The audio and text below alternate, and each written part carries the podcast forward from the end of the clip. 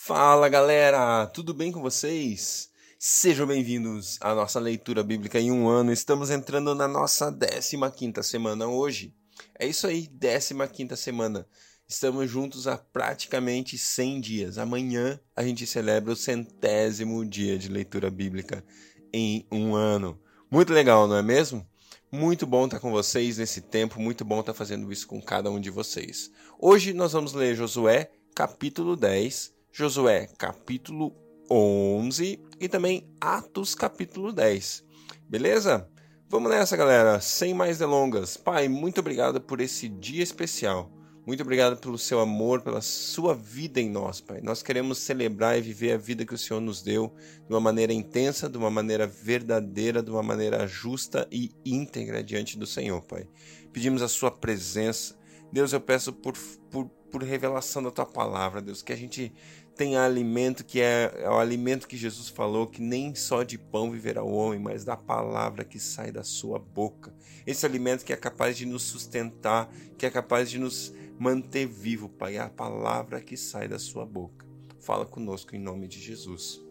Amém. Glória a Deus. Agora vamos lá ler Josué capítulo 10. Sucedeu que Adonizedeque, o rei de Jerusalém, soube que Josué tinha conquistado Ai e tinha destruído totalmente, fazendo com Ai e seu rei o que fizera com Jericó e seu rei, e que o povo de Gibeon tinha feito a paz com Israel e estava vivendo no meio deles.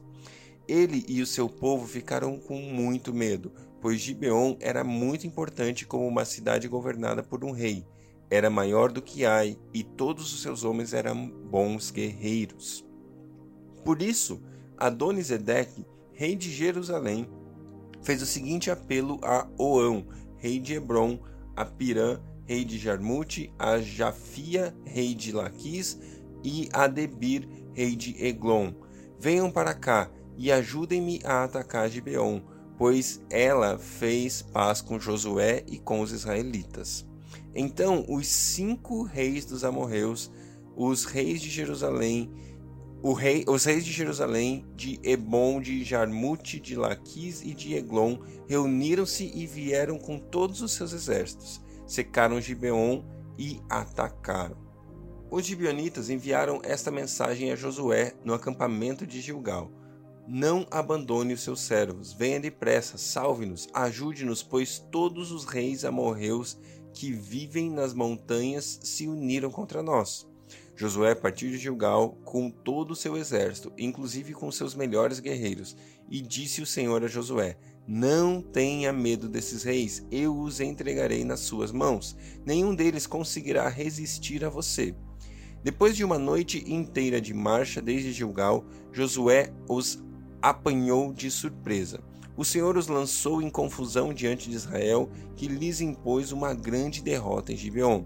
Os israelitas os perseguiram na subida para Bet-Oron e mataram por todo o caminho até Azeca e Maquedá.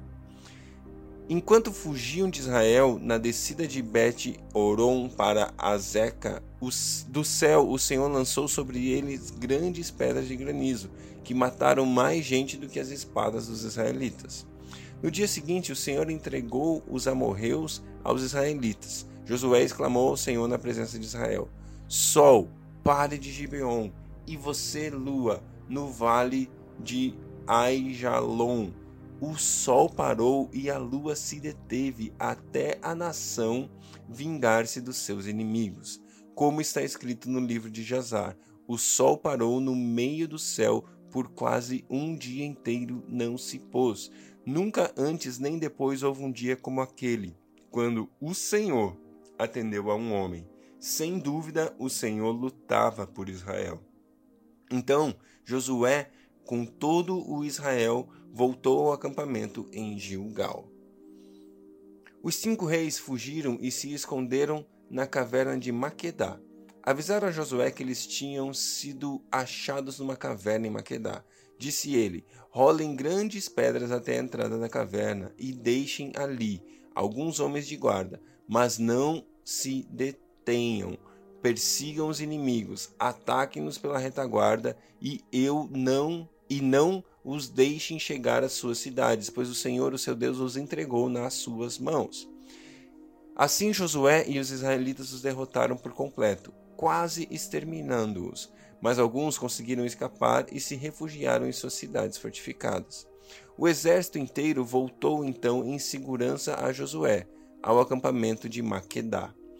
E, depois disso, ninguém mais ousou abrir a boca para provocar os israelitas. Então disse Josué: Abram a caverna, abram a entrada da caverna e tragam aqueles cinco reis.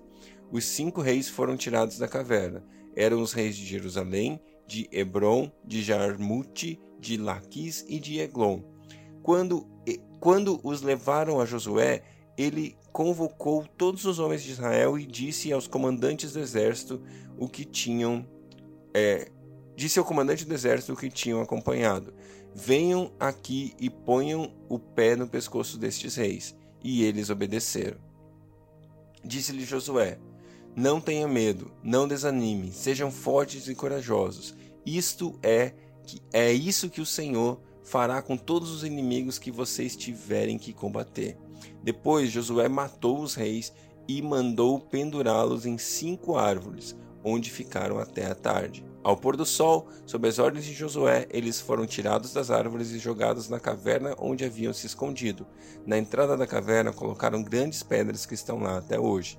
Naquele dia, Josué tomou Maquedá, atacou a cidade e matou o seu rei à espada, e exterminou todos os que nela viviam, sem deixar sobreviventes, e fez com o rei de Maquedá o que tinha feito com o rei de Jericó. Então Josué e todo Israel com ele avançou de Maquedá para Libna e a atacou. O Senhor entregou também aquela cidade e seu rei nas mãos dos israelitas. Josué atacou a cidade e matou a espada todos os que nela viviam, sem deixar nenhum sobrevivente ali, e fez com o seu rei o que fizera com o rei de Jericó. Depois Josué e todo Israel com ele avançou e avançou de Libna para Laquis, cercou-a e a atacou. O Senhor entregou Laquis nas mãos de nas mãos dos israelitas e Josué tomou a no dia seguinte. Atacou a cidade e matou a espada todos os que nela viviam, como tinha feito em Líbina. Nesse meio tempo, Orão, rei de Gézer, fora socorrer Laquis, mas Josué o derrotou a ele e ao seu exército, sem deixar sobrevivente algum. Josué e todo Israel com ele avançou de Laquis para Eglon, cercou-a e a atacou. Eles a conquistaram naquele mesmo dia, feriram-na a espada e exterminaram os que nela viviam, como tinham feito em Laquis. Então Josué e todo Israel com ele foi, para, foi de Eglon para Hebron e a atacou. Tomaram a cidade e a feriram a espada, como também o seu rei e os seus povoados e todos os que nele viviam, sem deixar sobrevivente algum. Destruíram totalmente a cidade e todos os que nela viviam como tinham feito com Eglon.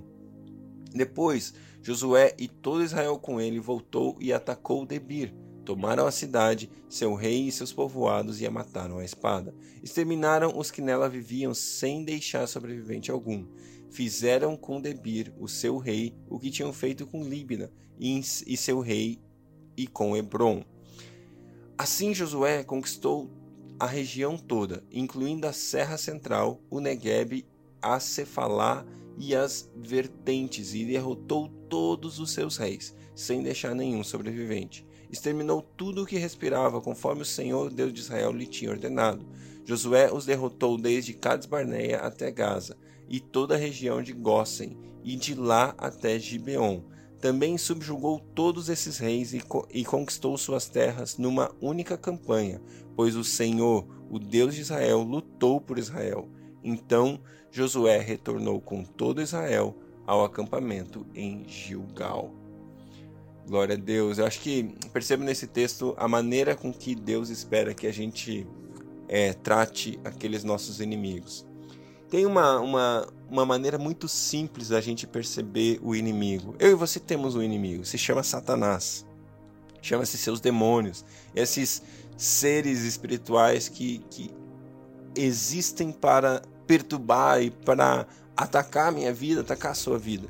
E uma coisa muito importante que eu e você temos que aprender é que Satanás só tem o poder sobre a minha vida depois que eu e você aceitamos Jesus, depois que eu e você nos convertemos a Jesus, depois que eu e você entregamos nossas vidas a Jesus. Satanás só tem poder na nossa vida se nós dermos a ele esse poder. Ele não pode nada contra mim, ele não pode nada contra você, a não ser aquilo que você permitir que ele faça. A não ser aquilo que você abra legalidade. Assim como a gente vê aqui nesses textos, houve um momento que o povo pecou, há uns dois capítulos atrás aqui em Josué, e o povo foi derrotado. Mas enquanto o povo vive de uma maneira reta e íntegra, enquanto a gente está em Jesus, enquanto a gente coloca a nossa vida diante dele, eu te digo, Satanás não pode nos tocar. E é muito interessante aquele momento que Josué fala para os israelitas colocarem ali o pé no pescoço dos cinco reis. Esses cinco reis são uma figura do mal, uma figura desses, desse, do nosso inimigo. E quando você coloca o pé no pescoço de alguém que está no chão, você olha como para o inimigo? Você olha de cima para baixo.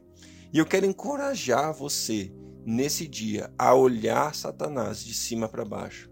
Olhe para ele para como ele está debaixo dos seus pés. Ele já foi derrotado. Jesus Cristo já venceu Satanás e seus demônios na cruz do Calvário. Você não precisa viver sob, você não precisa viver debaixo do tacão do inimigo, mas ao contrário. Jesus já venceu. E Jesus fala: coloca aí o seu pé no pescoço dos seus inimigos. Olhe de cima para baixo, porque eu e você já vencemos com ele, porque ele venceu. Eu e você somos mais que vencedores. Josué, capítulo 11. Quando Jabim, rei de Azor, soube disso, enviou mensagem a Joabe, rei de Madom, aos reis de Siron e Aksaf, e aos reis do norte que viviam nas montanhas na Araba do sul de Kinerete, na Cefala de Nafote-Dor, a oeste, aos cananeus a leste e a oeste, aos amorreus, aos etitas, aos ferezeus e aos jebuseus as montanhas, e aos heveus no sopé do Hermon, na região de Mispa. Saíram com todas as suas tropas, um exército imenso, tão numeroso como a areia da praia, além de um grande número de cavalos e carros. Todos esses reis se uniram e acamparam junto às águas de Merom para lutar contra Israel. E o Senhor disse a Josué: Não tenha medo deles, porque amanhã, esta hora, os entregarei todos mortos a Israel, e você, a você, cabe cortar os tendões dos cavalos deles e queimar os seus carros.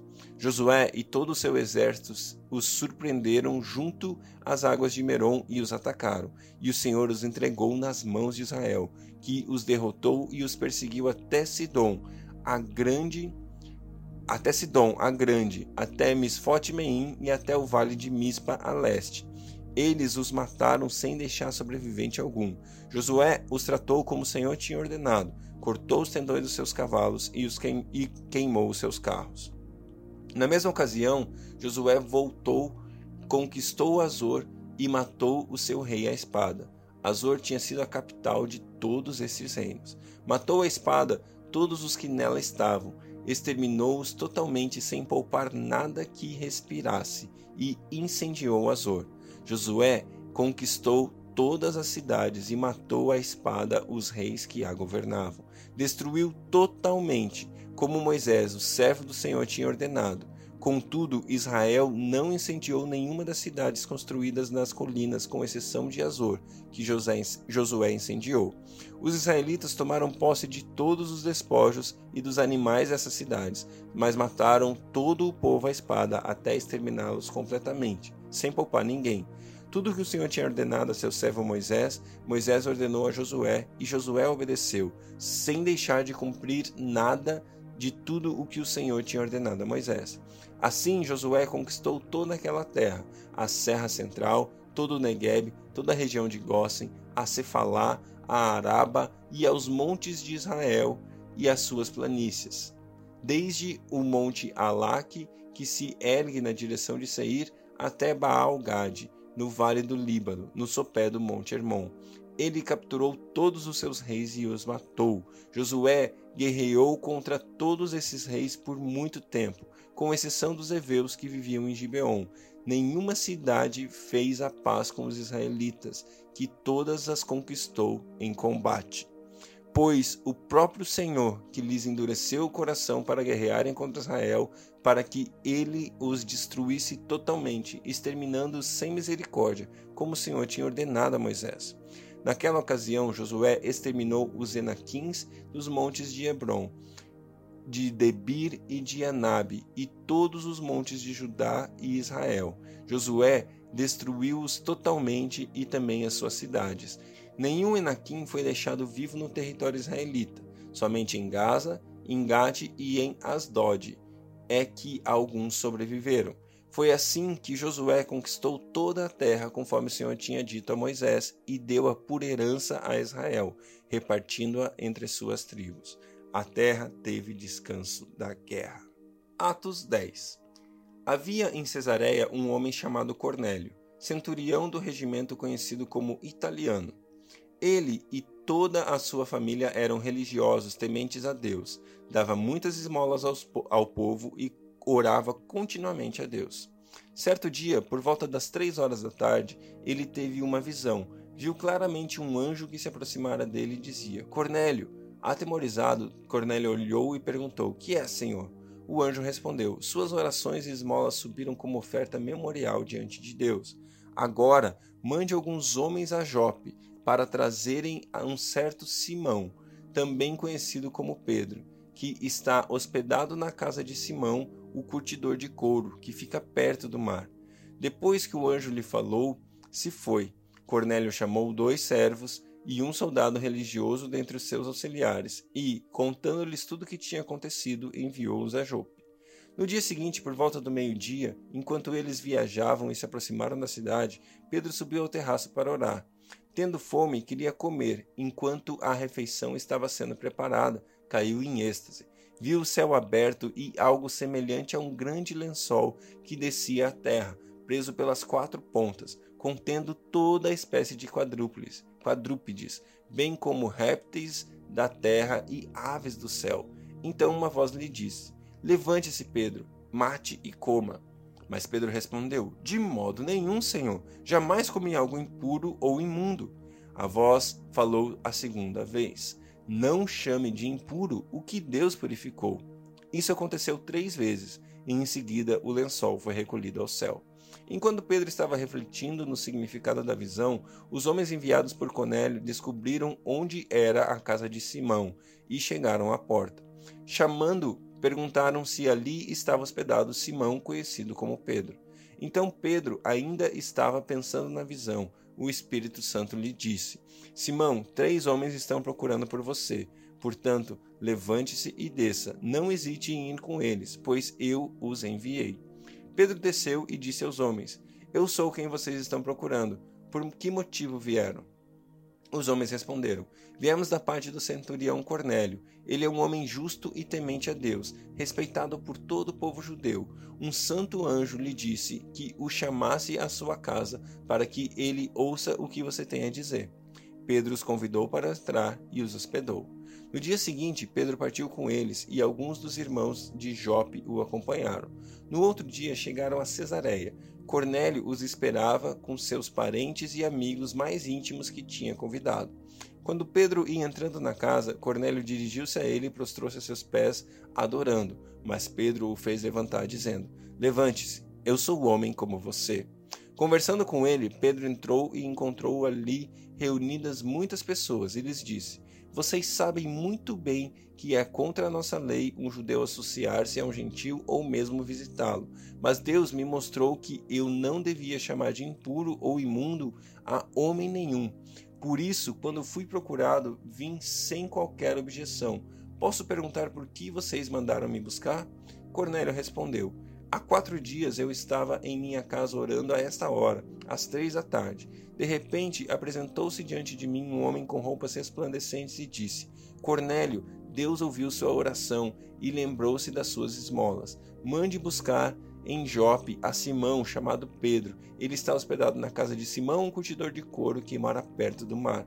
Assim, mandei buscar-te imediatamente, e foi bom que tenhas vindo. Agora estamos todos aqui na presença de Deus para ouvir tudo o que o Senhor te mandou nos dizer. Então Pedro começou a falar: Agora percebo verdadeiramente que Deus não trata as pessoas com parcialidade, mas de todas as nações aceita todo aquele que teme e é justo e faz aquilo que é justo. Vocês conhecem a mensagem enviada por Deus a todo Israel, que fala das boas novas de paz por meio de Jesus Cristo, Senhor de todos. Sabem o que aconteceu em toda a Judéia, começando na Galiléia, depois do batismo que João pregou, como Deus ungiu Jesus de Nazaré com o Espírito Santo e poder, e como ele andou por toda parte fazendo o bem e curando todos os oprimidos pelo diabo, porque Deus estava com ele. Nós somos testemunhas de tudo o que ele fez na terra dos judeus e em Jerusalém, onde o mataram, suspendendo-o no madeiro. Deus, porém, o ressuscitou no terceiro dia e fez que ele fosse visto, não por todo o povo, mas por testemunhas que designara de antemão, por nós que comemos e bebemos com ele depois que ressuscitou dos mortos. Ele nos mandou pregar ao, ao povo e testemunhar que foi ele que Deus constituiu juiz de vivos e mortos. Todos os profetas dão testemunho dele, de que todo o que nele crê recebe o perdão dos pecados mediante o seu nome. Enquanto Pedro ainda estava falando essas palavras, o Espírito Santo desceu sobre todos os que ouviam a mensagem. Os judeus convertidos que vieram com Pedro ficaram admirados de que o dom do Espírito fosse derramado até sobre os gentios, pois os ouviam falando em línguas e exaltando a Deus. A seguir, Pedro disse: Pode alguém negar a água, impedindo que estes sejam batizados? Eles receberam o Espírito Santo como nós. Então ordenou que fossem batizados em nome de Jesus Cristo. Depois pediram a Pedro que ficasse com eles alguns dias.